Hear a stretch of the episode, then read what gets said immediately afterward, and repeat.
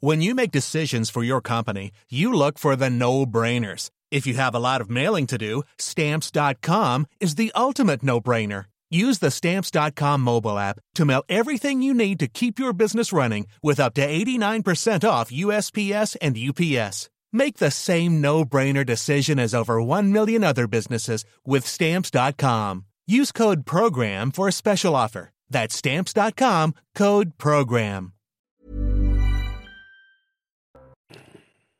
Bonjour à tous, très heureux de vous retrouver dans la belle équipe. On décrypte, on débat autour de l'actualité cet après-midi avec nos invités. Je vous les présente dans un instant, mais avant, on fait un point sur les gros titres et à la une, bien évidemment, cette phrase de Gérald Darmanin dans le dossier de l'Océan Viking, ce dossier qui oppose la France et l'Italie. Écoutez Gérald Darmanin.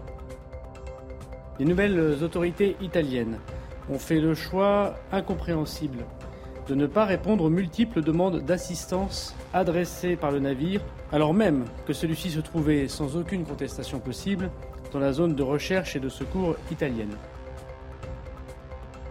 Le gouvernement qui dénonce donc la posture italienne et, annonce l'accueil de l'Océan Viking dans le port de Toulon. Un tiers des passagers seront relocalisés en France. On y revient dans un instant. Notre correspondante Marina Valencis à Rome sera également avec nous. Dans ce contexte, la France a-t-elle les moyens d'accueillir dignement ces migrants Entre posture humaniste et réalité, il y a un gouffre, à en croire la situation boulevard de la Chapelle à Paris. Jean-Marc Morandini était sur place ce matin entre les conditions de vie des migrants et les conséquences pour les riverains. La situation est très compliquée. Regardez. Uh, one problem is this, uh, a lot of person here sick. Throat problem, headache problem, stomach problem. Beaucoup de, personnes ici sont malades, ils ont des problèmes euh, de, mal de tête, ils ont des problèmes d'estomac, il, y a beaucoup de problèmes de santé euh, parmi euh, tous les gens qui sont là. Et puis l'imam Iqiyoussen va-t-il être extradé vers la France? Son mandat d'arrêt européen est étudié aujourd'hui en appel à Mons, c'est en Belgique. L'imam marocain est toujours réclamé par la justice française. La décision sera connue mardi prochain. L'audience s'est bien passée, les avis ont pu être exposés de part et d'autre. Le, parquet a continué de maintenir sa demande d'exécution du mandat d'arrêt européen. Et euh, nous, de notre côté, nous avons soutenu que ce mandat ne devait pas être exécuté. La décision sera rendue mardi, et donc on attend de cette décision pour savoir effectivement quelle sera la suite. Mais on n'a plus de prise à ce moment-là, une fois que c'est pris en délibéré. Et pour en parler, euh, pour euh, décrypter, débattre de cette actualité, on retrouve Yvan Rioufol. Bonjour Yvan. Jean-Claude Dacier. Bonjour Jean-Claude. Bonjour. Et Gérard Leclerc. Bonjour. Gérard, à la une de l'actualité. Donc, je le disais, le sort du navire hein, Ocean Vikings, il va être accueilli à Toulon. Une annonce du ministre de l'Intérieur il y a quelques instants. Sur les 234 migrants, eh bien, un tiers hein, resteront euh, en France. Et la France, par la voix du ministre de l'Intérieur, qui a dénoncé fortement l'attitude de l'Italie. Euh, Florian Tardif, vous êtes euh, à l'Élysée. Alors qu'est-ce qu'on peut retenir hein, de, de, cette prise de parole du ministre de l'Intérieur?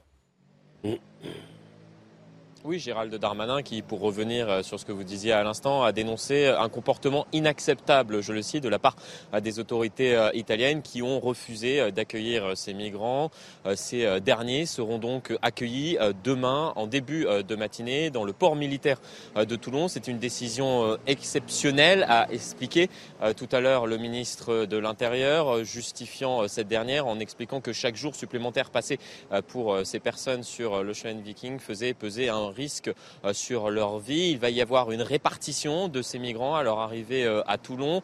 Euh, l'objectif, m'explique-t-on, dans l'entourage du ministre de l'Intérieur est d'accueillir un tiers de ces migrants. Il y a eu des échanges avec, avec nos partenaires européens pour que, par exemple, les Allemands accueillent également un tiers de ces derniers et le tiers restant sera réparti entre plusieurs États européens. La répartition précise n'a pas encore été fixée, m'explique-t-on, dans l'entourage du ministre de l'Intérieur. En revanche, vous avez très bien compris avec la prise de parole tout à l'heure euh, de Gérald Darmanin que le gouvernement français et le gouvernement euh, italien étaient en froid suite à ce qui s'est passé euh, ces derniers jours, ce refus des Italiens de voir ce navire accoster en territoire italien. Gérald Darmanin a d'ores et déjà annoncé des représailles, par exemple la relocalisation, la relocalisation de 3500 réfugiés qui étaient prévus réfugiés actuellement sur le sol italien, qui étaient prévus euh, en France a été euh, suspendu, décision prise euh, ce matin, et il y aura également un renforcement des contrôles aux frontières, à la frontière franco-italienne.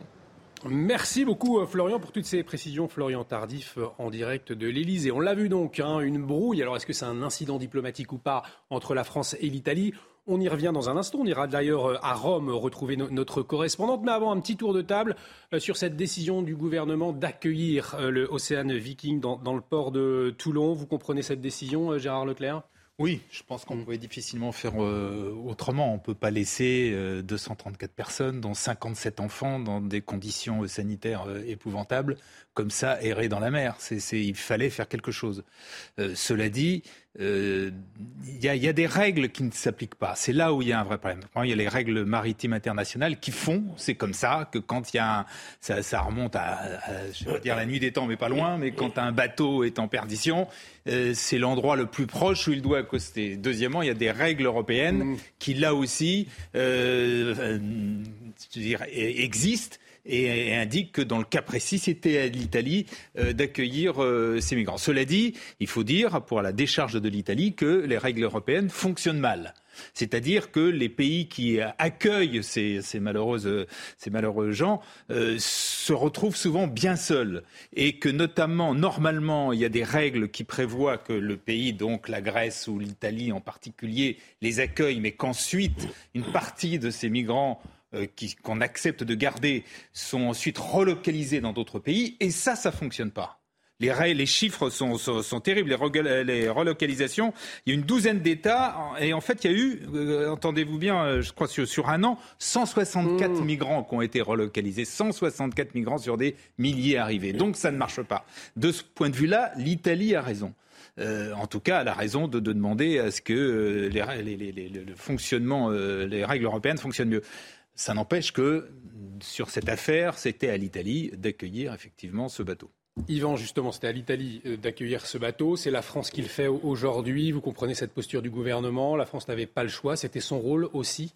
D'abord, ce n'était pas, ce n'est pas vrai que c'était à l'Italie d'accueillir ces bateaux-là. Dans le règle du droit maritime, c'est le, port le, plus, proche et les ports les plus proches, en l'occurrence, c'était ceux ou de la Tunisie, ou de la Libye, ou de Malte. Et donc, eh, tous ces, tous ces pays-là ont été sollicités et n'ont pas répondu. Et donc, on pourrait s'interroger de savoir pourquoi est-ce que ces pays-là ne répondent pas très systématiquement aux, appels qui sont lancés d'abord par les ONG elles-mêmes. elles le disent elles-mêmes. On appelle d'abord euh, Tripoli, on appelle d'abord euh, Tunis, on appelle d'abord, euh, etc. Et ça ne, on ne répond pas. Donc ensuite, on appelle l'Italie, etc. L'Italie a déjà recueilli près de 100 000 personnes depuis le début de cette année. Donc, ce n'était pas a priori à l'Italie. Donc la France se dévoue, c'est très bien. Si on prend simplement l'épisode de ce, bateau avec plus de 200 personnes et des enfants, on se dit qu'il n'y a pas besoin d'en faire un drame. Naturellement, la France peut accueillir tout cela. Mais simplement, si l'on voit au-delà de, cet événement pour en faire le symbole de ce que peut être une pression migratoire face à des faiblesses qui sont entretenues par des ONG avec des rôles très troubles mmh. sur, un chantage, sur un chantage, humanitaire, on se dit que la France a perdu. Et il faut écouter ce que dit Mme Mélanie pour se justifier de son raidissement. Elle dit J'ai été élue pour euh, protéger mes frontières et pour respecter ma parole. Eh bien, elle protège ses frontières, elle respecte sa parole. Tandis que le gouvernement va être applaudi par le Vatican, par les humanistes et par tous ceux qui se réclament de la morale internationale, certes, et ils ont des arguments, mais simplement, le gouvernement ne respecte pas sa parole, puisqu'il y a encore quelques jours, il disait qu'il allait être euh, parfaitement ferme, en tout cas sur les reconduites aux frontières, sur les reconduites dans les, dans les, dans les pays, euh, dans les OQTF, l'obligation de quitter le territoire français, pardon. Et l'on voit bien que là, non seulement euh, il n'applique pas déjà ces OQTF, ces OQTF-là, mais qu'en plus, il se laisse déborder par euh, une sorte de balle des faux parce que c'est quand même un balle des faux que cette connivence qu'il y a entre les ONG et les passeurs. Il y a quand même des négriers et les ONG prêtent la main à des négriers. Il suffit de voir d'ailleurs, moi j'étais troublé de voir les photos des, conditions d'hébergement des migrants dans ces bateaux qui sont affrétés par des ONG, on a l'impression de retrouver, enfin on peut imaginer que ce pouvait être les cales des bateaux de ceux qui faisaient la traite des Noirs, c'était exactement la même chose. Donc il y a une traite des Noirs aujourd'hui qui est agréée par des organisations qui se disent non gouvernementales et qui, au, à des prétextes humanitaires. Donc, pour résumer ce que je veux dire par là, naturellement, il ne faut pas accabler ces pauvres bougres-là, ils n'y sont pour rien, mais en revanche, il faudrait commencer à demander des comptes à ces ONG et au rôle trouble qu'elles jouent dans leurs associations avec des malfaiteurs. Je parle des passeurs. Jean-Claude Dacier. sur, les, sur les ONG, je partage les, les interrogations que l'on peut nourrir. Je pense que beaucoup font plutôt de la politique et souhaitent, à notre place ou à la place de l'Europe, et disent que l'immigration est un bienfait pour cette Europe vieillissante, que nous en avons en réalité besoin. simplement, ce, constat des ONG les amène sur le terrain à avoir une politique qui n'est pas acceptable. Et il serait temps sans doute que l'Europe faut pas, faut pas tout mélanger. Hein. L'Europe est en charge de la surveillance des frontières européennes et du phénomène d'immigration, avec l'accord de Dublin, qui n'en est d'ailleurs plus un. Mais pour le reste, au niveau national, les États, on est tous d'accord, restent responsables de leur politique migratoire. En France, c'est vite dit, nous n'avons pas de politique migratoire. Nous avons en prime, avec cette affaire italienne, une crise franco-italienne. On vient de on va écouter On vient d'apprendre d'ailleurs à l'occasion de, cet échange franco-italien qu'on devait recevoir 3000 ou 3500 immigrés supplémentaires actuellement en Italie. C'est la confusion la plus totale. La France réclame, je crois, une réunion au plus haut niveau et le plus rapidement possible au niveau européen. Il serait bien temps. Je ne suis pas sûr d'ailleurs qu'une réunion suffira à faire quoi? À essayer de bâtir une politique migratoire qui existe vraiment, ce qui n'est pas le cas à l'heure actuelle. On a des bateaux qui vont arriver maintenant comme ça régulièrement, si on n'y met pas de l'ordre. Et en réalité, qu'est-ce qui se passe? En Italie comme en France, je ne parle pas pour les autres, euh, les large majorité de l'opinion ne veut plus d'immigration.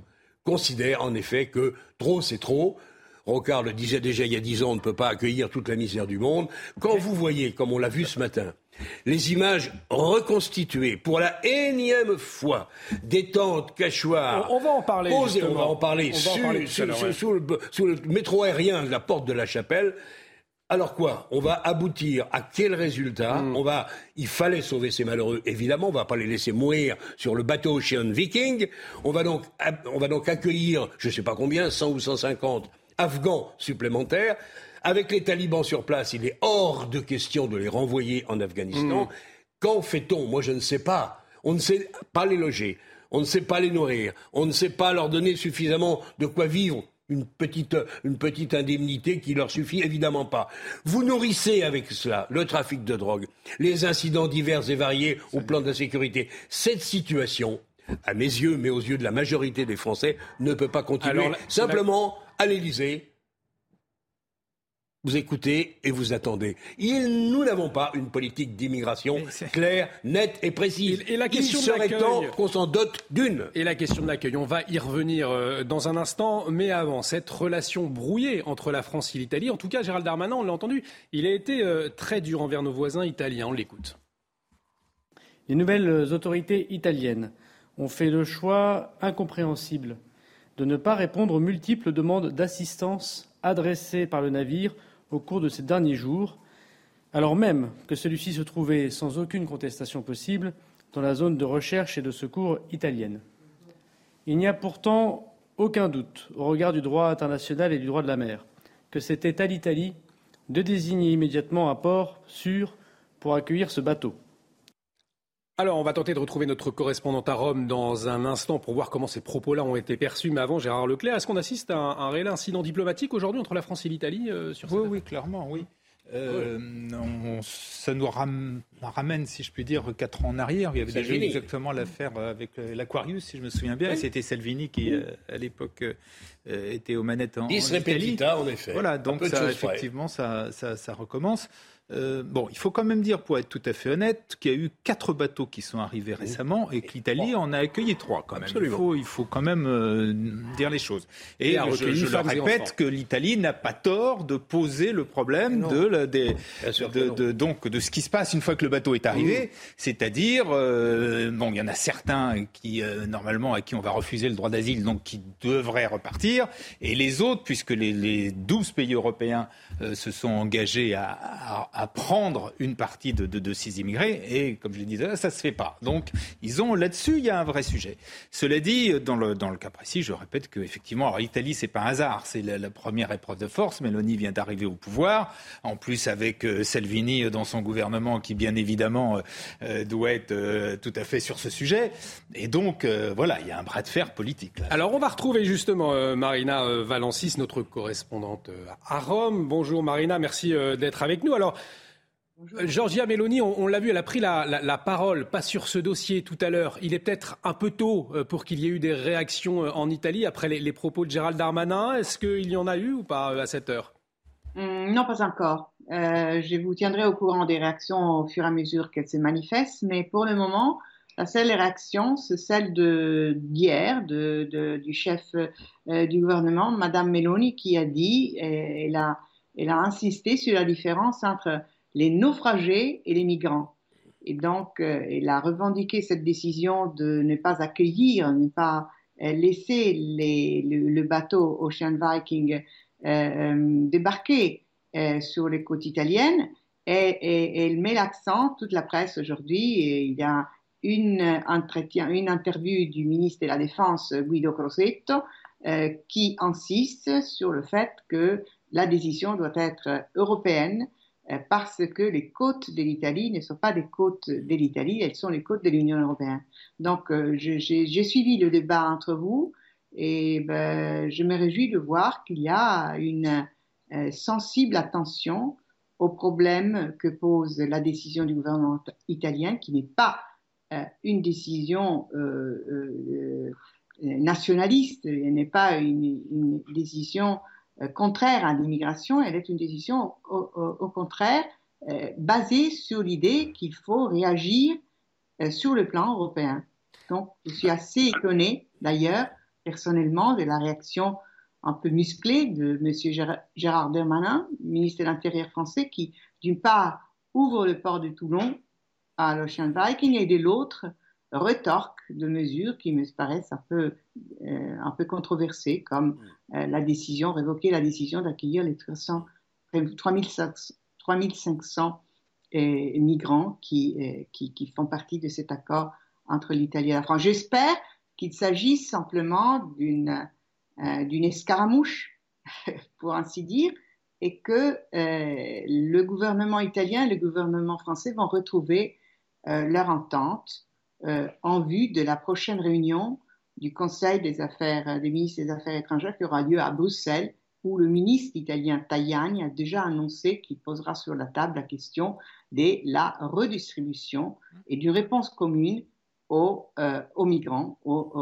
à l'arrivée des nouveaux migrants et à l'activité de ces bateaux des ONG comme vous le disiez, comme Ivan Riufol l'a bien dit, euh, présente des, aspects assez obscurs et des relations assez, assez troubles avec les passeurs et avec la traite clandestine des migrants. Vous restez avec nous, euh, Marina. Jean-Claude Dacier, vous vouliez réagir à ce que. un, mot, je, voulais. Bon, je souhaite, comme notre correspondante, que cette crise franco-italienne se règle et ne soit pas durable, évidemment.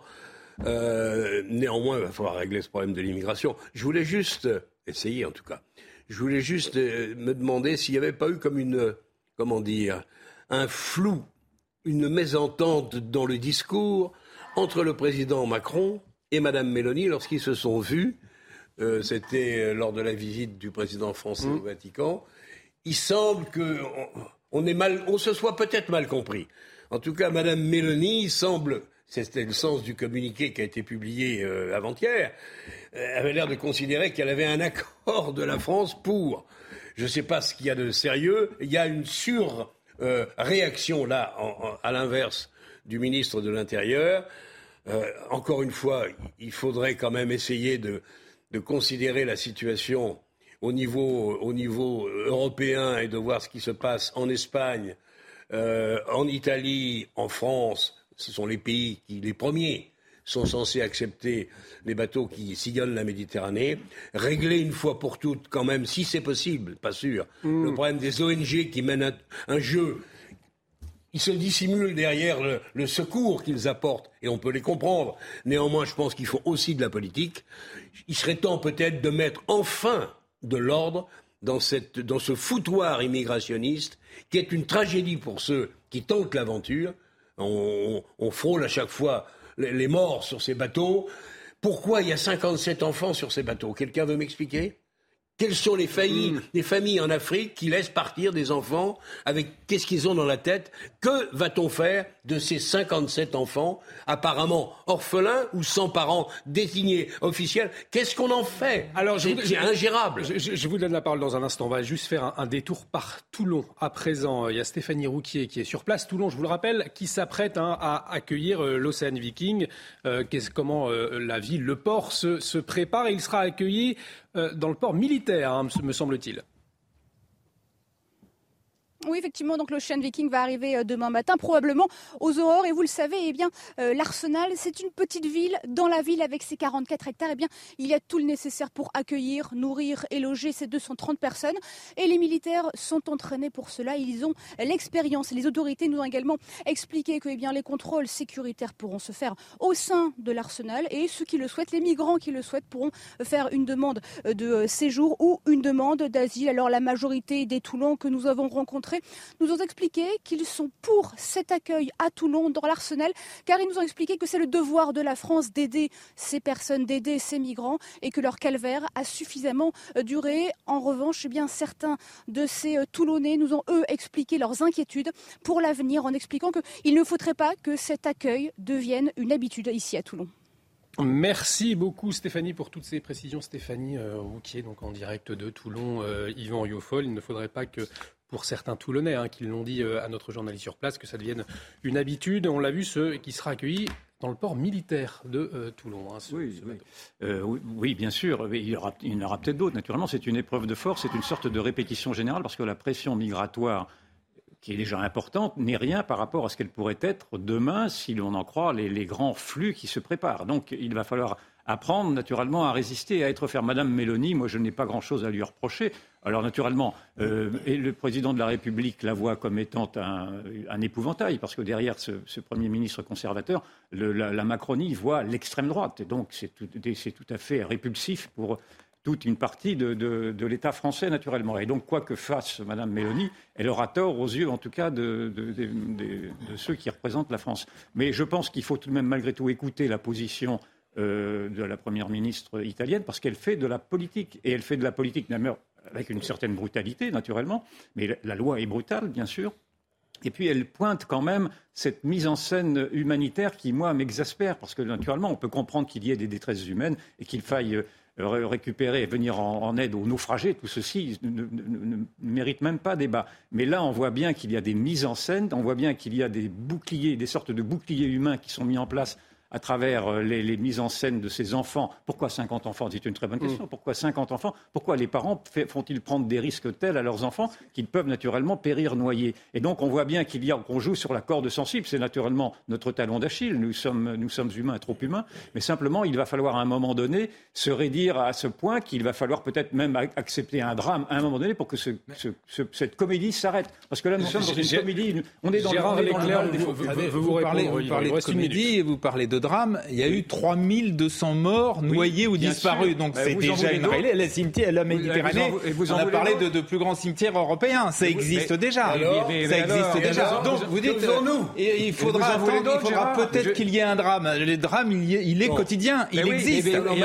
Justement, la question des enfants. Oui, les enfants. Quel est ce chantage de mettre 50 Déjà parler de chantage pour des gens qui sont dans cette situation, je franchement, je trouve que c'est pas quand même très bien choisi. Deuxièmement, il faudra voir le. on n'a pas, pour l'instant. Mais il y a certains. Non, non, mais c'est pas une leçon. Je dis simplement. Enfin, voilà, les, enfants, il y en a certains qui sont avec avec leur mère. bien. Il y a un chantage humanitaire. Voyez-le.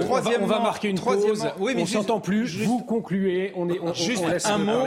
Il y a eu euh, enregistré 88 000 migrants qui sont arrivés en Europe en l'espace d'un an. Sur ces 88 000, il y en a seulement 14% pas seulement, c'est déjà un chiffre important, mais 14% qui sont arrivés par euh, par euh, des navires humanitaires. Donc c'est quand même une petite partie. La grande majorité ne sont pas arrivés par des. Euh, par des... Écoute, on, a on, va continuer d'en parler dans un instant. On continue d'en parler, monsieur. On continue d'en parler. On, marque une pause et on continue de, parler de cette situation dans un instant et des conséquences, notamment euh, la situation des migrants en France, à Paris, boulevard de la Chapelle. Restez avec nous sur CNews. De retour sur le plateau de la belle équipe, toujours avec euh, Yvan Rioufol, Jean-Claude Dacier, Gérard Leclerc dans un instant. On continue de, parler sur l'Océan Viking, je vous le rappelle, qui va être accueilli dans le port de euh, Toulon, mais qui cristallise les tensions entre l'Italie et la France et qui divise aussi euh, au sein de la France. Mais avant, le rappel des titres avec Maureen Vidal. La prime Macron, plus de 700 000 personnes l'ont reçue, a annoncé le ministre de l'économie et des finances Bruno Le Maire. Depuis 2019, l'année de sa mise en place, elle est renouvelée chaque année. Son montant moyen est de 710 euros. Plus de 10 millions de salariés sont concernés.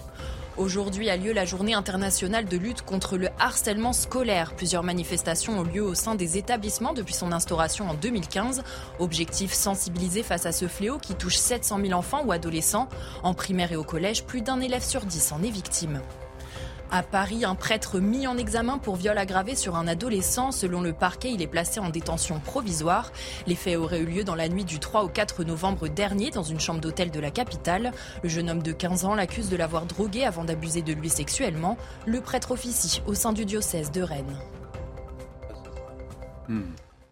Et on continue donc de parler dans la belle équipe sur ces tensions entre la France et, l'Italie à propos du sort du navire humanitaire, l'Océan Viking. On va d'ailleurs prendre la, direction de Rome. On va retrouver notre correspondante sur place, euh, Marina euh, Valencis. Alors, euh, comment à présent, l'Italie envisage-t-elle la coordination européenne sur ce dossier d'accueil de navires humanitaires? Il faut dire que euh, le gouvernement actuel, euh, qui est taxé d'être un gouvernement nationaliste, en effet, euh, a un absolu besoin de respecter les règles européennes, d'être accepté euh, par, les, par, les, par les États membres de l'Union européenne euh, à cause de l'état de crise, à cause de la situation dramatique que nous vivons, avec une guerre aux portes de l'Europe avec une crise économique euh, euh, euh, importante et avec une instabilité politique provoquée par le fait que nous sommes tous, comme vous le savez mieux que moi, sous la pression de forces extérieures à l'Union européenne qui ont tout l'intérêt de déstabiliser l'Union européenne et déstabiliser les rapports entre les États membres de l'Italie. Et vous disiez tout à l'heure euh, euh, que euh, les répercussions, la réaction musclée de Gérard Darmanin, du ministre de l'Intérieur du gouvernement Macron, est proportionnelle à l'inquiétude électorale qui, qui, afflige les gouvernements en ce moment, à cause donc de l'opposition de l'extrême droite il faut souligner euh, un peu le strabisme de cette, euh, de cette analyse, parce que lorsque vous, lorsqu'on dit que euh, la réaction donc vise à assurer l'extrême droite face à une possible dérive vis-à-vis de l'immigration en France, elle néglige l'aspect le plus intéressant à mes yeux, qui est celui de considérer que dans la coalition du gouvernement italien, le parti de Giorgia Meloni, le président euh, du Conseil des ministres, est le parti majoritaire qui, tout en étant un parti euh, historiquement nationaliste, extrêmement d'extrême droite, est beaucoup plus modéré que ses alliés de la Ligue euh, de M. Salvini. Donc, c'est un peu un chiasme qu'il faut corriger parce que on risque d'être, d'avoir une vision un peu strabique. Je pense que l'intérêt du gouvernement, et c'est ce qu'on dit euh, d'après les dernières, les toutes dernières déclarations d'il y a une heure du ministre de l'Intérieur, euh, M. Piantedosi, euh, qui vise justement à trouver une solution commune pour arrêter les, les transmigrations des migrants. C'est une question qui est une question éminemment politique, comme vous, vos, commentateurs les disaient, les soulignaient, et c'est une question qu'il ne faut pas laisser hum, euh, qu'il ne faut pas abandonner à la responsabilité des ONG. Il faut traiter cette question en, par des accords internationaux, par des accords communs qui visent à renforcer la solidarité européenne, parce qu'il est juste que les, les pays de l'Europe participent et contribuent directement à la relocalisation des immigrés qui débarquent en Italie, qui sont, je le répète, des côtes non seulement italiennes, mais qui sont des côtes de l'Union européenne. Mais il est aussi urgent d'arriver à des accords avec les autorités euh, de l'Afrique, des pays de l'Afrique du Nord, pour décourager les trafics euh, euh, de, personnes humaines. Parce qu'il est inadmissible que nous assistons aux morts en mer d'enfants, de, de, mères de famille qui sont mmh. complètement mmh. abandonnées à elles-mêmes. Et il est aussi autant inadmissible que nous découvrions que au sein de même immigrés qui débarquent dans nos côtes, il y a des passeurs. Parce que c'est ce qu'on euh, envisage par une enquête ouverte par la procure de Catane euh, il y a deux jours. Euh, justement, il y a une hypothèse de, de, de ce genre. On a découvert, il paraît, on a découvert que parmi les migrants accueillis et débarqués, il y ait des passeurs. Donc, c'est absolument inadmissible, comme vous le disiez, comme Jean-Claude Dacier le soulignait et comme Ivan Refiol le soulignait, qu'une question aussi délicate aussi importante soit abandonnée aux mains des euh, associations humanitaires qui ont toutes les raisons du monde, que je partage personnellement, mais qui doivent euh, euh, reconnaître l'importance et la priorité des États. Merci Marina Valencis d'avoir été avec nous sur CNews hein, pour nous, nous, éclairer sur la, posture italienne.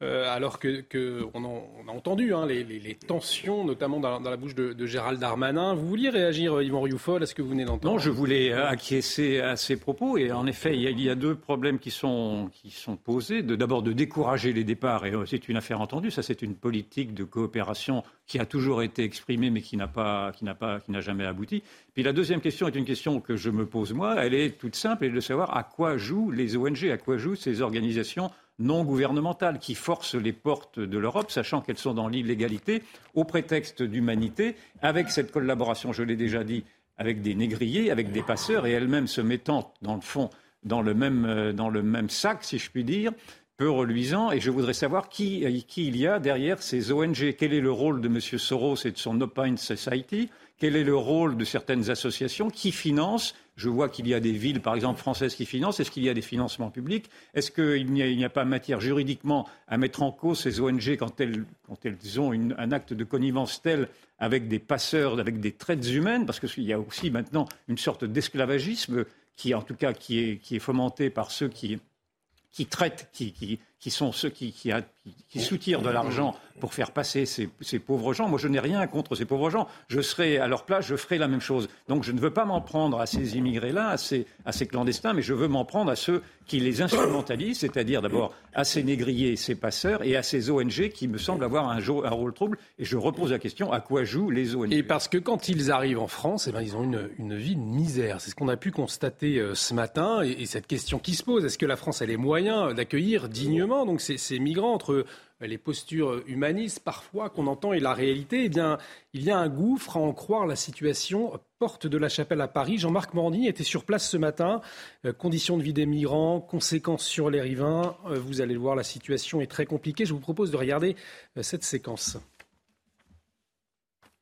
La séquence qu'on va donc voir dans, un instant. En tout cas, effectivement, vous en parliez, Jean, claude Dacier, ces tentes qu'on voit sous, sous, le métro aérien et des conditions de vie indigne aussi pour ces personnes qui un arrivent. Un spectacle insupportable qui se recrée plus ou moins spontanément, régulièrement. C'est pas de la faute des forces de police, mais néanmoins, le gouvernement français n'est plus en état. Je ne sais pas si c'est le seul en Europe, en tout cas en France, dans la situation qui est la nôtre, nous ne sommes plus en état de recevoir dignement ces immigrés. Nous ne sommes plus en état de les, de les, de les loger, de les nourrir, de les aider à trouver un travail, de leur apprendre à parler français. Tout ça a l'air de, fait de briques et de broc. Encore une fois, nous n'avons pas un certain nombre de décisions qui nous manquent et qui créent une situation qui est devenue inacceptable aux yeux de, aux yeux de beaucoup de gens. Ce n'est pas seulement vrai de la France.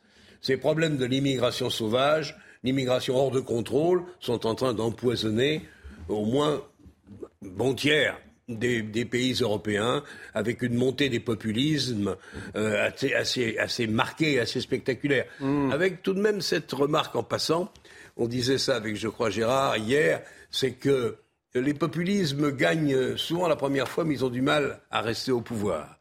euh, parce que les réalités s'imposent eux aussi, elles mmh. aussi, à eux. Et c'est parfois difficile. En tout cas, il est plus que temps, et j'en termine là, il me semble qu'on peut pas, il faut qu'on brise cette espèce de cycle infernal qui fait que vous, vous, voyez arriver des centaines de malheureux dans des situations insupportables pour nous. Il faut briser ce cycle infernal. Il est plus que temps que l'Union européenne et les pays européens, ensemble, décident rapidement d'une initiative forte vis-à-vis de ce problème de l'immigration. On ne peut pas continuer comme ça à traiter les problèmes au coup par coup et, et entendre, par exemple, je ne sais plus qui l'a dit, au sein de la Commission européenne, mettre en demeure les mmh. États membres en disant euh, vous, êtes obligés, nous, vous demandons, nous vous prions d'accueillir ces migrants le plus rapidement possible. Mais au nom de qui parle-t-il? Au nom de quoi parle-t-il? Oui, on va le faire parce qu'on ne peut pas faire autrement, parce qu'il est humain et normal qu'une grande démocratie comme la nôtre accueille ces malheureux, mais ça ne peut pas continuer comme ça encore pendant des années. Et continuer euh, comme ce que vous allez voir à l'instant, c'était euh, Jean-Marc Morandini, donc, qui était à Paris, porte de la Chapelle. Je remercie Marina Valencis, notre correspondante correspondante euh, à Rome qui était avec nous. Merci hein, pour, pour, votre éclairage. Euh, regardez tout de suite cette séquence euh, prise ce matin avec Jean-Marc Morandini. What do you want here? here? What do you want here? I want to hear uh, atten- uh, the government of France attention to here to these people. A lot of problem here. Il faudrait que les Français s'intéressent à, à, ce problème euh, et alerter, alerter les, les autorités. Uh, one problem is this: uh, a lot of person here sick, throat problem, headache problem, stomach problem. Beaucoup de, personnes ici sont malades, ils ont des problèmes euh, de, mal de tête, ils ont des problèmes d'estomac, il, y a beaucoup de problèmes de santé euh, parmi euh, tous les gens qui sont là. And one problem is this, uh, some people not sleeping at night because the weather is cold, not something wearing for the uh, thing for the wearing, not sleeping because the weather is cold. Beaucoup de, gens ne peuvent même pas dormir ici parce qu'il fait froid et puis il y a également les, bruits qu'on peut entendre. Yes. Uh, I want to I want to, from the government of France to attention uh, for these people, and uh, otherwise. Not what, what do you want from the government? You want what? Uh, government whom attention here. Oui, alors il voudrait de l'attention du gouvernement, but for for what? What do you want really? Attention of government, but for do what? Doing what? Uh, give a home. Vous voudriez que le gouvernement vous donne une maison? Give a home for all of person. Yvan, on voit donc la, misère hein, de, ces personnes, des conditions indignes. Alors si on accueille ces migrants, c'est vrai, pour qu'ils se retrouvent sur un pont, est-ce que la France n'a pas atteint sa, capacité euh, maximum, c'est les limites de sa capacité d'accueil, ou alors la France met pas suffisamment de, moyens? Comment euh, est-ce que vous décryptez tout cela? Je vais citer Pascal, qui fait l'ange fait la bête. C'est-à-dire qu'on peut naturellement s'ouvrir très généreusement à l'immigration en disant soyez le bienvenu. Welcome, rappelez-vous, Madame, la, Madame Hidalgo en 2015, mm. lors de la crise des migrants en Allemagne, avait déployé des banderoles en, mettant, en disant bienvenue, welcome, c'était écrit également en arabe etc. Mais si vous accueillez, si vous ne pouvez pas loger, déjà, c'est une, aberration. Et en plus, je voudrais savoir, j'insiste là, alors je parlais des ONG, mais je veux parler aussi des associations humanitaires qui sont derrière, qui les fait venir, qui leur promet des logements, qui leur promet du travail, qui, les, qui, qui, qui, ment auprès de ces gens-là en leur, en leur faisant croire qu'ils vont avoir l'Eldorado ici. Il y a, des mairies, notamment la mairie de Lyon, qui a participé, qui a voté un, un budget. Et j'en termine. Encore une fois, je, je pense que ce, je ne veux pas du tout accabler ces gens-là. Je voudrais accabler ceux qui les manipulent. Mm. Et ceux qui les manipulent, ils doivent être identifiés, ils doivent être dénoncés. Je parle là des associations qui sont derrière tous ces mouvements. Gérard Leclerc, on, on, vous a un peu moins entendu hein, au début de l'émission. Euh, peut-être une réaction sur ce que vous avez vu et puis on. non, oui, sur, ce qui a été dit. Euh, qu'il faille réorganiser euh, l'accueil des, immigrés et des droits d'asile, à la fois au niveau européen et en particulier au niveau français. Je crois que là-dessus, tout le monde doit être d'accord. Mais il ne faut pas. C'est vrai que par exemple, cet exemple de, la chapelle où tous les mois maintenant, tous les mois, on laisse s'installer un certain nombre de campements ensuite qu'on évacue ça, prouve bien qu'il y a quelque chose qui ne va pas. Euh, mais je crois qu'il ne faut pas raconter d'histoire. Qu'on le veuille ou non, l'Europe, comme d'ailleurs tous les autres pays du monde, continueront à accueillir des gens, et notamment des réfugiés, parce qu'on est dans un monde de plus en plus euh, euh, dans le chaos en particulier en Afrique. Entre parenthèses, il y a peut-être un lien à voir quand même entre ce qui se passe en Afrique et mmh. puis le chaos climatique, parce que ces gens viennent notamment de pays où ils crèvent de faim, il faut dire les choses comme elles sont, ou alors ils viennent de pays comme l'Afghanistan où là aussi la façon dont, dont, à la fois les Russes et les Occidentaux se sont euh, ont mené leur opération n'a pas été exemplaire, c'est le moins qu'on puisse dire. Donc voilà, ou qu'ils viennent d'Irak quand c'est des femmes yézidistes qui arrivent, parce que c'est des chrétiennes qui sont massacrées dans leur pays, qu'est-ce qu'on fait? On leur dit non, vous n'arrivez pas. Non, vous sur l'Afghanistan, on n'est quand même pas responsable de la politique américaine. Il ne faut pas exagérer non plus. Je dis pas, je dis pas nous, chacun de nous. Je dis ah les pays, les pays développés. Réorganisons, oui, mais qu'est-ce qu'on fait Ou alors vous dites, ou alors vous dites, le droit d'asile n'existe plus, on n'accueille plus personne, ça me paraît totalement irréaliste comme situation. C'est pas la deuxièmement, dire que oh tout le problème. C'est pas la réalité de la situation. deuxièmement, dire que tout le problème vient, vient, des ONG, là aussi, c'est pas sérieux. Moi, je suis tout à fait d'accord. de toute façon, il faut toujours regarder ce qui se passe. Regarder. Bon, non, non, regardez, éventuellement, éventuellement, éventuellement, si vraiment, éventuellement. si vraiment il y a, non, pas très éventuellement, si on, si on repère précisément euh, des, des, euh, des, des, des situations anormal, des abus, tout ce que vous voulez, des, euh, sanctionnés. Mais ne nous ne, ne racontons pas d'histoire. Ce ne sont pas les ONG qui organisent l'arrivée euh, du moins en, ah ben, majorité. non, non, non, la plupart, la plupart arrivent sans les ONG. Mais vous êtes vraiment... Mais non, mais bien sûr que non. Les ONG, c'est l'ONG de voir les réalités. L'ONG SOS Oui, mais ça, oui, mais ça ils ont même des bateaux, ils sont financés. mais ça représente combien sur l'ensemble des immigrés qui arrivent dans l'Europe Mais il y en aurait qui Même si c'est, vous avez raison. Si c'est 10%, ici c'est 15% et que dans ces 15% il y a des abus. à 15% Je suis d'accord qu'il faut lutter contre ces abus. mais, Bon, on fait rien. qu'on le veut, mais c'est pas qu'on fait rien, c'est qu'on essaye justement d'être un peu réaliste. La réalité, c'est que il faut mieux, mieux s'organiser, aussi bien. Mais qu'est-ce qu'on fait? Eh bien, par exemple, au niveau de l'Europe, vous avez une agence qui, pour l'instant, fonctionne pas très bien, qui pourrait sans doute fonctionner mieux, qui s'appelle ah, bah qui s'appelle Frontex. On a viré le directeur général il y a quelques mois, on ne sait pas pourquoi. Euh, bon, hein, donc sans doute faut-il euh, renforcer euh, largement cette agence. Est-ce qu'il faut empêcher les bateaux qui partent don de sait pas où d'accéder et de venir à proximité des côtes françaises ou italiennes? Ou espagnol. Est-ce que, par exemple, c'est une, une, solution que Frontex pourrait mettre en application? En principe, ils sont justement censés un peu le, un peu le faire. Oui, le problème, c'est que souvent, euh, on peut pas. Euh, une fois qu'ils sont dans, les eaux, qui sont au milieu de la Méditerranée, vous ne pouvez pas, euh, justement, selon la, célèbre formule, qu'ils retournent en Afrique. C'est pas comme ça que ça se passe. Et donc, ce qui veut dire qu'il faut s'organiser. Il faut voir au cas par cas quels sont ceux qui sont éligibles au droit d'asile et je maintiens hmm. qu'il y en a, et qu'il y en a beaucoup, et que bien évidemment, l'Europe, c'est devenu une façon au nom de ses valeurs d'habiller l'immigration sauvage. Hélas, renvoyer, hélas, renvoyer ceux qui ne sont justement pas éligibles à ce droit d'asile. Et deuxièmement, qui est une organisation au niveau de l'Europe. Et là, je suis désolé, mais des pays qui bénéficient largement des fonds européens, hmm. je pense notamment à un pays comme la Hongrie et qui, ou, la, ou la Slovaquie, et qui refusent de prendre leur part d'immigrés, de, ce n'est pas normal. Je vous propose, messieurs, les européens, c'est nous qui les payons. On, va retrouver, on va continuer de parler de cette situation euh, à, Paris, un boulevard de Porte de la Chapelle. On va retrouver Jean-Christophe Couvi, secrétaire national unité euh, SGP. Bonjour, merci euh, d'être avec nous. Peut-être un, premier mot. Comment comprendre que ce type de, camp sauvage aujourd'hui puisse encore s'installer à Paris? Est-ce que les, forces de l'ordre n'ont pas les, moyens d'empêcher ce type de camp de se construire? Pour que les forces de l'ordre aient les moyens, enfin bonjour déjà, mais pour que les forces de l'ordre aient effectivement les moyens d'empêcher, il faut qu'il y ait des moyens déjà politiques. C'est-à-dire que nous, encore une fois, on obéit à la loi et aussi euh, aux politiques. C'est la police administrative ou la police judiciaire.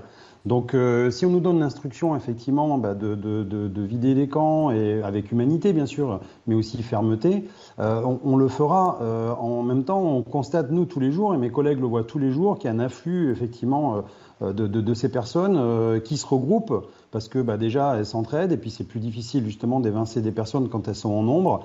Et donc ça fait un peu aussi une petite ville dans la ville et c'est très compliqué pour mes collègues d'arriver là-dedans. Souvent ils se confrontent même à une certaine violence, ils sont rejetés.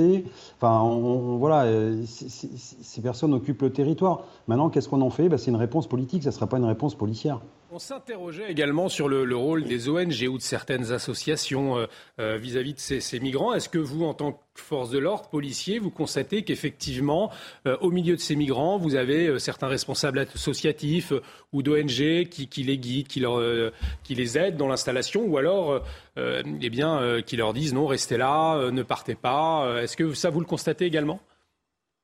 Oui, bien sûr. moi, j'ai travaillé aussi dans l'immigration clandestine sur Paris il y a quelques années. C'était un peu ça, même dans les centres de rétention administrative. On a des, de l'entrisme de, certaines organisations. Et derrière, effectivement, je, ne rejette pas le côté humanitaire, mais il y a aussi le côté politique. C'est-à-dire que derrière, il y a aussi une instrumentalisation, de certaines associations euh, qui sont là aussi pour euh, bah, justement euh, se servir de ces gens pour, des, buts et des fins politiques. Et donc nous, ça nous pose un problème parce qu'encore une fois, on nous oppose, opposera toujours la police à l'humanité. Sauf que ça n'a rien à voir. Et nous, on, comme on répond, on répond nous, la police, elle obéit à la loi. Et encore une fois, la meilleure réponse qu'on peut avoir, c'est d'appliquer la loi. La loi française avec toute l'humanité possible. Euh, ce, type de, camp sauvage, en, quoi euh, cela eh bien, favorise les trafics en tout genre aussi? Bah déjà, bon, il y a l'insalubrité, et puis après, il y a la drogue, parce qu'à un moment donné, effectivement, on voit très bien que, que ces personnes-là, de toute façon, elles, ont, elles sont en mode d'échec. Voilà, c'est-à-dire qu'on les fait venir. Il faut savoir comment ça, se passe aussi dans les pays étrangers. Euh, moi, quand je faisais des auditions, on me racontait qu'effectivement, il y a des compteurs qui passent dans les villages et qui leur expliquent que l'Europe, la France, c'est l'Eldorado, que là-bas, ils vont avoir des vies fantastiques, euh, euh que en fait, c'est comme si on les avait toujours attendus pour créer une société. Donc, c'est pour eux, c'est génial. Et du coup, il y, a les, les, les villages qui se cotisent tous les gens se cotisent pour payer justement les passeurs et envoyer euh, des personnes dans, de ces villages euh, en Europe. Euh, sauf que ces personnes, une fois qu'elles arrivent, elles se confrontent au mur de réalité et, avec toute la tristesse que ça engendre, parce qu'il n'y a pas la place pour tout le monde et parce qu'elles voient très bien euh, que de toute façon, soit elles sont exploitées par la misère, soit elles vont tomber dans le, dans, justement pour survivre euh, dans, dans, dans, la délinquance et, et, même des fois elles sont instrumentalisées aussi par les Uber Sheet, parce qu'on sert d'eux, on sert de certaines personnes pour aller vendre de, de la drogue, notamment dans, certains quartiers. Enfin, on se rend compte qu'ils sont complètement manipulés. Et souvent même, il y en a qui nous disent qu'ils sont contents aussi de rentrer. Euh, parce qu'ils sont en mode d'échec, sauf que quand ils rentrent, ils savent pas ce qu'ils vont pouvoir raconter à leur famille et au village, parce qu'ils sont surendettés. Donc en fait, c'est des gens, une fois qu'on les renvoie effectivement dans leur pays d'origine, ne reviendront peut-être jamais dans leur famille ou leur village parce qu'ils auront la honte sur eux. Donc vous voyez que le métier de policier, c'est compliqué parce que d'un côté, on est confronté à la misère humaine, mmh. mais en même temps, on doit être impartial par rapport à la règle qui est la loi.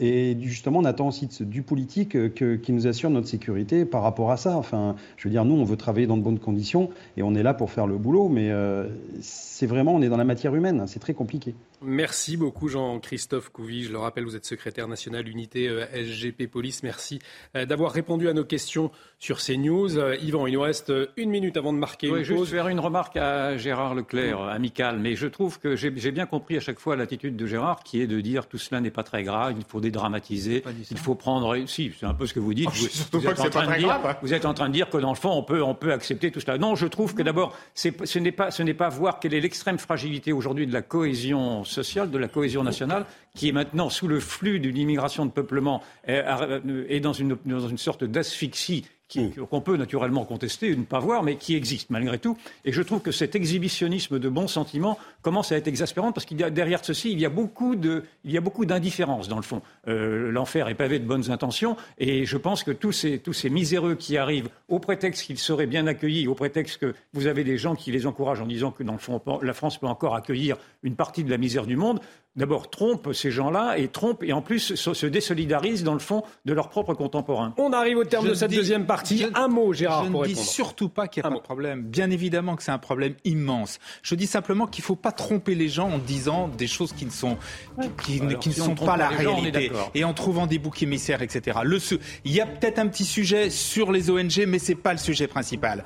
Dire qu'on ne va plus accueillir aucun de ces malheureux, c'est absurde, c'est pas vrai. Le droit d'asile a toujours existé il continuera d'exister. condition qu'il ne soit pas détourné, qu'il faille, qu'il faille les réalités, S'il vous plaît, on n'entend rien. On arrive au terme de cette partie. Et donc qu'il faille s'organiser que effectivement il, y en a une, une bonne partie qui, nous Allez, qui devront rentrer dans leur pays. Oui, Bien sûr, Gérard, c'est vrai. On peut pas, racontons pas le problème c'est qu'on peut pas, qu'on n'accueillera personne. S'il vous plaît, messieurs, on aura l'occasion d'en débattre. On marque une pause. On aura l'occasion d'en débattre sur ce plateau. Tous les jours, vous êtes pas faire répéter ça. De retour sur le plateau de la belle équipe et du débat musclé cet après-midi avec Yvan Rioufol, Jean-Claude Dacier et euh, Gérard euh, Leclerc. La parole à vous dans un instant. Mais avant, on fait un point sur les dernières actualités et euh, cette phrase, un choix incompréhensible. Les mots de Gérald Darmanin à l'encontre des autorités italiennes suite à leur refus d'accueillir l'Océan Viking. En guise de protestation, la France a décidé de suspendre l'accueil prévu cet été de 3500 réfugiés actuellement en Italie. La tension grimpe donc entre les deux pays. Écoutez le ministre de l'Intérieur.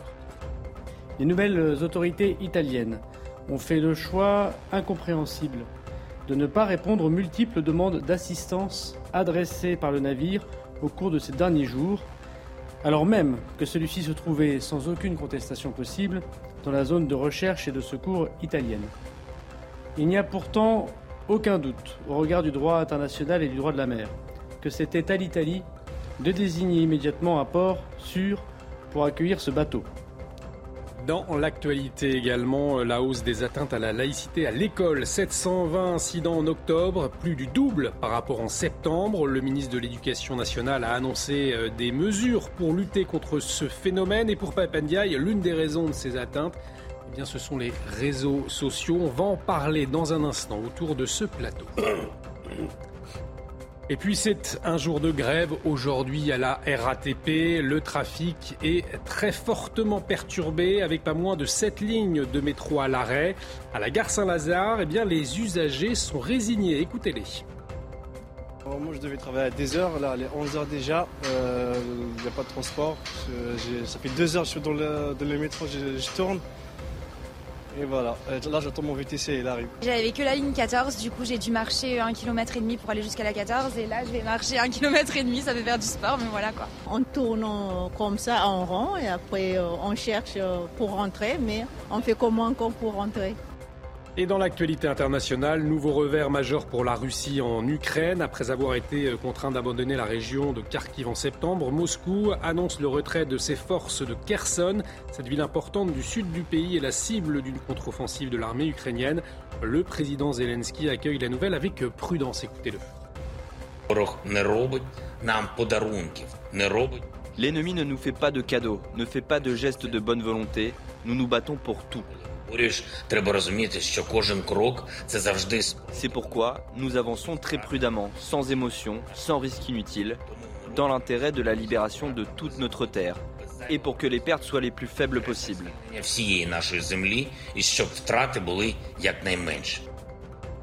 Et retour du débat dans la belle équipe. Je vous le disais à l'instant, 720 signalements recensés en, octobre. 40% d'entre eux le sont pour de port des, des de signes et tenues religieux et 14% eh pour des provocations verbales. C'est ce qu'a déclaré hier soir le ministre euh, de l'Éducation nationale et de la jeunesse, Papendiaï. Il euh, prévoit un plan et quatre axes pour renforcer l'accompagnement des chefs d'établissement et pour mieux euh, les protéger. Voyez les précisions d'Augustin Donadieu. Les établissements scolaires toujours plus concernés par les atteintes à la laïcité. Au mois d'octobre, on dénombrait 720 signalements, en hausse de 130% par rapport au mois de septembre.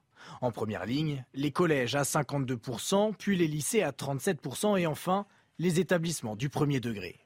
Selon le ministre de l'Éducation nationale, il y a plusieurs raisons à cela. Le fait que les vidéos TikTok sont devenues virales avec des éléments de langage que les élèves reprennent. L'anniversaire de l'assassinat de Samuel Paty, qui est toujours un moment où les signalements se multiplient. Papendiaï le reconnaît, le gouvernement ne peut lutter contre cette influence en ligne. D'un point de vue juridique, on n'a pas les armes qui nous permettent de lutter. Nous souhaitons que ces réseaux sociaux s'emparent de ces questions. La majorité des signalements des chefs d'établissement concernent le port de vêtements et de signes religieux. Ces derniers représentent 40% des incidents, loin devant les provocations verbales et les contestations d'enseignement. Le ministère de l'Éducation nationale prévoit un plan en quatre axes pour renforcer l'accompagnement des chefs d'établissement et mieux les protéger. Il sera détaillé dans une circulaire publiée ce jeudi au bulletin officiel. Alors, on l'a vu, euh, plusieurs explications hein, du ministre de l'Éducation pour expliquer cette hausse. Parmi ces explications, eh bien, les, réseaux sociaux, euh, ces fameuses vidéos sur, euh, TikTok, ces vidéos virales hein, qui servent notamment à propager des messages tendancieux chez les jeunes. Est-ce que finalement, c'est la République qui vacille face à, à TikTok, Gérard Leclerc? Ah ben si, merci, pas encore. Mais ce qui est en revanche, ce qui est vrai, c'est qu'il y a une, offensive. On en avait parlé d'ailleurs ici il y a déjà plusieurs semaines sur, euh, sur les réseaux sociaux. Derrière ça, il y a, euh, il y a des gens, pas n'importe qui, des, des, salafistes, des, des, frères musulmans, et une espèce de provocation d'un certain nombre de, de, de, de, jeunes filles euh, qui, voilà, qui brandissent le voile comme une sorte de. Mais est-ce que c'est la faute aux réseaux sociaux, cette hausse? Bah, c'est la non derrière les réseaux sociaux. Les réseaux sociaux, c'est ce qui permet mmh. de toucher euh, ces, ces, jeunes filles. Mais derrière, je dis bien, il y a eh, bien évidemment des gens qui font ça en sachant très bien ce qu'ils font et qui sont euh, des gens qui sont des qui sont des islamistes, qui sont des gens qui sont euh, partisans d'un islam dur, et qui sont en lien, je l'ai dit, avec les frères musulmans et, et d'autres organisations comme ça. Bon, alors c'est un sujet très sérieux. Euh, sur lequel qui mérite, euh, c'est vraiment des choses sur lesquelles il ne faut rien laisser passer. Donc systématiquement, au moindre signalement, il faudrait qu'il y ait une réponse. Bon, Dieu merci, pour l'instant, il faut aussi ramener les choses à leur juste proportion. Il y a 720 signalements, il y a 59 000. Est-ce que ce ne serait pas minoré d'ailleurs, 720 signalements euh, En, tout cas, ce qu'il y, a de bien, je ne sais pas si c'est minoré, mais en tout cas, euh, c'est des chiffres qui progressent sans arrêt. Donc euh, on, doit se rapprocher, j'ose espérer, de, la vérité, même s'il y a encore sans doute un certain nombre de, de comme ça d'actes qui ne sont pas signalés. Mais il y en a en tout cas de plus en plus de signalés, ce qui est une bonne chose. Là où pour l'instant on a encore des, des, des, des doutes, c'est sur la, la, la fermeté de la réponse. Euh, pour l'instant, jusqu'à présent, on ne peut pas reprocher au ministre de, nier ça, puisque c'est lui qui a décidé de, publier euh, ces signalements. En revanche, les circulaires qui ont été faites par le ministre de ministère de l'Éducation euh, nationale, de mon point de vue et du point de vue, semble-t-il, de beaucoup de, directeurs d'établissements scolaires, sont pas suffisamment clairs et nets. Mmh. Voilà, c'est-à-dire qu'on laisse au directeur d'école l'appréciation Bon, c'est un souci de, de, je ne pas dire de décentralisation, mais de responsabilisation, etc. Mais c'est un peu, voilà, je pense qu'il faut vraiment des consignes très très claires et surtout qui soient appliquées. Parce qu'il y, a cette question de dialoguer avant de sanctionner aussi. Hein, euh, oui, mais justement, euh, là-dessus, moi, je ne suis pas. Bon, c'est vrai qu'il ça, ça manque de fermeté. oui, je pense. Il faut d'abord apprendre à parler clair. Et plutôt que de parler d'atteinte à la laïcité, ce qui ne veut pas dire grand-chose, il faut parler et vous l'avez suggéré, c'est très bien, d'offensive islamiste, parce qu'il n'y a pas d'atteinte à la laïcité de la part des catholiques, de la part euh, des juifs, ou que ce n'est pas vrai. Donc c'est une, une, offensive islamiste dans ce ventre mou qui est aujourd'hui l'école de la République qui n'a pas les armes, qui n'a pas les armes juridiques, mais qui n'a pas non plus les armes idéologiques pour répondre à cette offensive-là. Et je tiens à la République pour co-responsable. Et je m'en explique, c'est parce que la République elle-même, à travers le discours du président de la République, et encore plus à travers le discours du, ministre de l'Éducation, a mis en scène aujourd'hui l'inclusion. L'inclusion, qu'est-ce que c'est? C'est une, valeur qui permet aujourd'hui d'arriver comme, comme on est, c'est-à-dire avec ses propres codes mmh. vestimentaires, avec ses propres codes culturels, avec sa, propre langue même. Et euh, même le président de la République lui-même a, exprimé le fait que l'assimilation elle-même était une valeur dépassée. Donc ne vous étonnez pas aujourd'hui que les, des élèves applique cette inclusion au cœur même de l'école par l'effet du nombre, naturellement, parce que quand vous avez des écoles où, le, où les, élèves musulmans sont devenus majoritaires ou quasi majoritaires, en plus, et ils, peuvent à bon droit et au nom de la démocratie, du coup, euh, se justifier dans leurs prétentions identitaires. Pas à bon, droit, pas à bon droit. Il y a les lois de la République, la, laïcité. La, loi du nombre, la loi du nombre dans la démocratie fait que. La, si, je suis désolé, la loi du nombre dans la démocratie fait qu'un jour ou l'autre, si ça continue ainsi, effectivement, la, France pourra même s'islamiser. Et mais vous ne voulez pas entendre ça, mais parce que vous, vous, minimisez tout. Et donc je dis que les responsables, naturellement pas TikTok, c'est absurde. Les responsables, c'est d'abord le président de la République avec son inclusion, et c'est ce ministre de l'Intérieur qui issu lui-même d'une culture différentialiste, racialiste, euh, qui vient des États-Unis, d'une culture multiculturelle, n'a pas les éléments idéologiques. Alors, il, a le discours, je le trouve d'ailleurs très transparent, ce, ministre-là. Euh, donc, il se force maintenant à, dire quelques mots qui pourraient rassurer, mais il ne croit pas en ce qu'il dit. En tout cas, ce qu'il dit ne correspond pas à ses actes, puisque lui-même a théorisé le fait qu'il y avait des différenciations, qu'il y hmm. avait une sorte de racisme systémique et que les, minorités devaient être entendues dans, leurs exigences de visibilité. Ah ben voilà, eh bien, les élèves exigent cette visibilité-là à travers un voile. Jean-Claude Dacier, très concrètement, 40% de ces élèves euh, sont signalés pour port de signes et tenues religieux. Il y a la question de l'uniforme, du port de l'uniforme dans l'école publique, on, en parle souvent. Est-ce que ce sera un moyen très concret de, régler une partie du problème Moi, j'ai lancé cette idée il y a quelques mois et je suis euh, heureux de voir que c'est repris. Je ne dis pas que j'en suis à l'origine, loin de là. Mais je pense qu'on va finir par y être contraint parce que, en plus, vous avez à l'heure actuelle un débat sur la nature exacte, précise de ces habits euh, musulmans, musulmans. Euh, l'abaya est considéré non pas comme une tenue religieuse, mais comme effectivement l'affirmation à une communauté musulmane et pas forcément islamique. Et puis c'est la même chose pour euh, la, longue redingote, comme on l'appelait dans le mm. temps, que portent les garçons. En réalité, pour beaucoup, j'imagine, d'entre eux, c'est la réaffirmation de leur appartenance à une religion euh, qui, est leur règle de vie. Et ils ne conçoivent pas pourquoi cet islam qu'ils pratiquent doit s'arrêter aux portes de nos établissements scolaires. La laïcité pour eux et pour elles est un concept vide parce qu'il n'y a pas le concept par définition, il faut avoir un certain degré d'instruction. Or, ils seulement, ils sont à l'aube de leur parcours scolaire pour accepter, pour comprendre et pour euh, et accepter surtout, c'est très difficile, ce concept de la laïcité qui fait qu'en réalité euh, la religion se vit en, privé, mais que dans tout établissement public et notamment évidemment les écoles, euh, on s'abstient de porter le moindre signe qui soit ambigu. Donc c'est pas simple. Et je, pour terminer, je ne veux pas monopoliser la parole. la, circulaire du ministre, M. Ndiaye, je ne sais hmm. pas qu'il est suspect dans ces domaines, mais enfin, il a beaucoup travaillé ces questions, il en connaît sûrement plus que nous. mais là, il se planque. Il, se planque en plus, puisqu'il dit dans cette circulaire, si je l'ai bien lu, euh, dans un premier temps, euh, pourquoi pas, euh, on dialogue. Ah et on essaie de pourquoi pas. Et on essaie de s'apercevoir si la jeune fille ou le jeune homme sont des militants qui euh, vont plus loin que le port de ce vêtement éventuellement répréhensible, en contestant les programmes, en contestant tout, tout, chapitre concernant euh, la chrétienté, concernant l'antisémitisme ou la religion juive. Et là, vous avez, dit-il, l'obligation d'engager le processus des sanctions et les processus disciplinaires.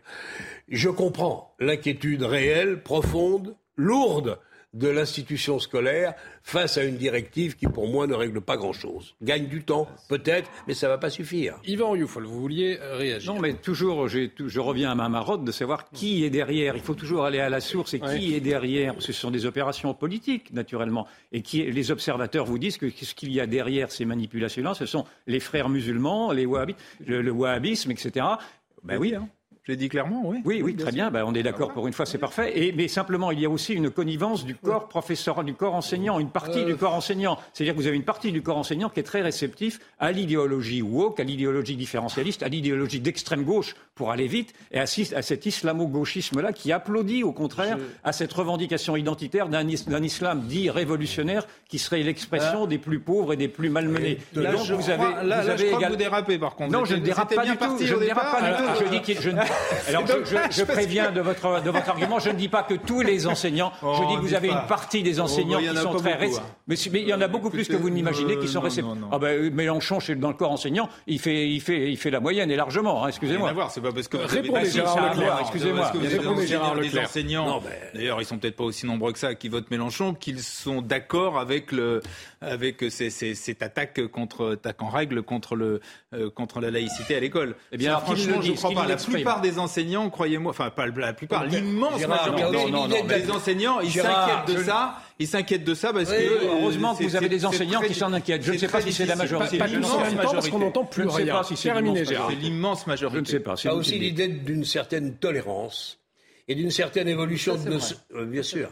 Tu as aussi l'idée, on voit ce que font nos amis anglais, enfin nos amis façon de parler, nos amis américains façon de parler. La pratique, ils comprennent même pas ce qu'on fait. Nous, le concept de laïcité, ils n'arrivent ah, pas à le digérer.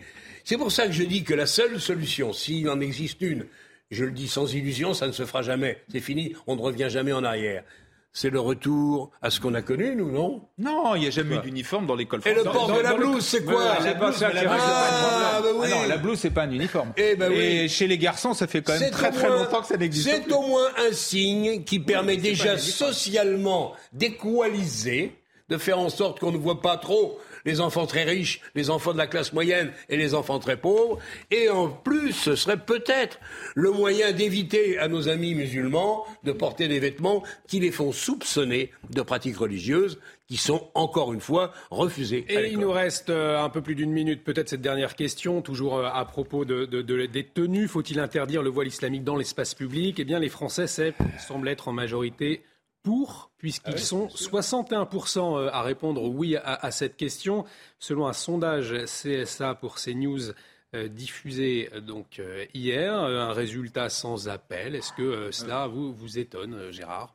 C'est ce, qu'on voit en photo, Je ne sais pas si ça m'étonne, mais je pense, que c'est, je pense que c'est totalement inapplicable. Ça n'existe nulle part au monde. Et ce serait en plus, vous avez quand même quelques millions de, de, gens, de nos, de nos ah concitoyens qui sont musulmans, c'est des femmes, notamment des femmes âgées qui portent le voile. Qu'est-ce que vous allez faire? Comment vous allez faire appliquer? Moi, je veux bien qu'on fasse passer toutes les lois qu'on veut, mais j'ai toujours une idée fixe, vous l'avez peut-être remarqué, c'est qu'une loi, elle est faite pour être appliquée. Et si on est incapable de l'appliquer, faut pas la, faut pas l'adopter. L'école est un problème un peu à part qu'on peut regarder quand même. Ah non, mais l'école, j'aime l'école. C'est bien d'accord. Non, mais c'est pas des grands-mères qui non, portent non, non, mais, non, non, mais attendez, on parle pas là. Ah bon. C'est pas le même sujet. Là, c'est dans. C'est pas le même sujet. C'est des adultes. Parlons de l'école. Moi, ce qui ah m'intéresse, c'est l'école. Ah bah l'école, alors là-dessus, il faut être. Euh, là, c'était effectivement le sondage dans l'espace public concernant l'espace public. On arrive au terme de cette émission. Merci, un grand merci à tous les trois d'avoir joué le jeudi débat. Merci Van Foll, merci Jean-Claude Dacier, merci à vous Gérard Leclerc. L'actualité continue sur CNews. Dans un instant, Nelly Denat avec 90 minutes info. Excellent après-midi sur notre antenne.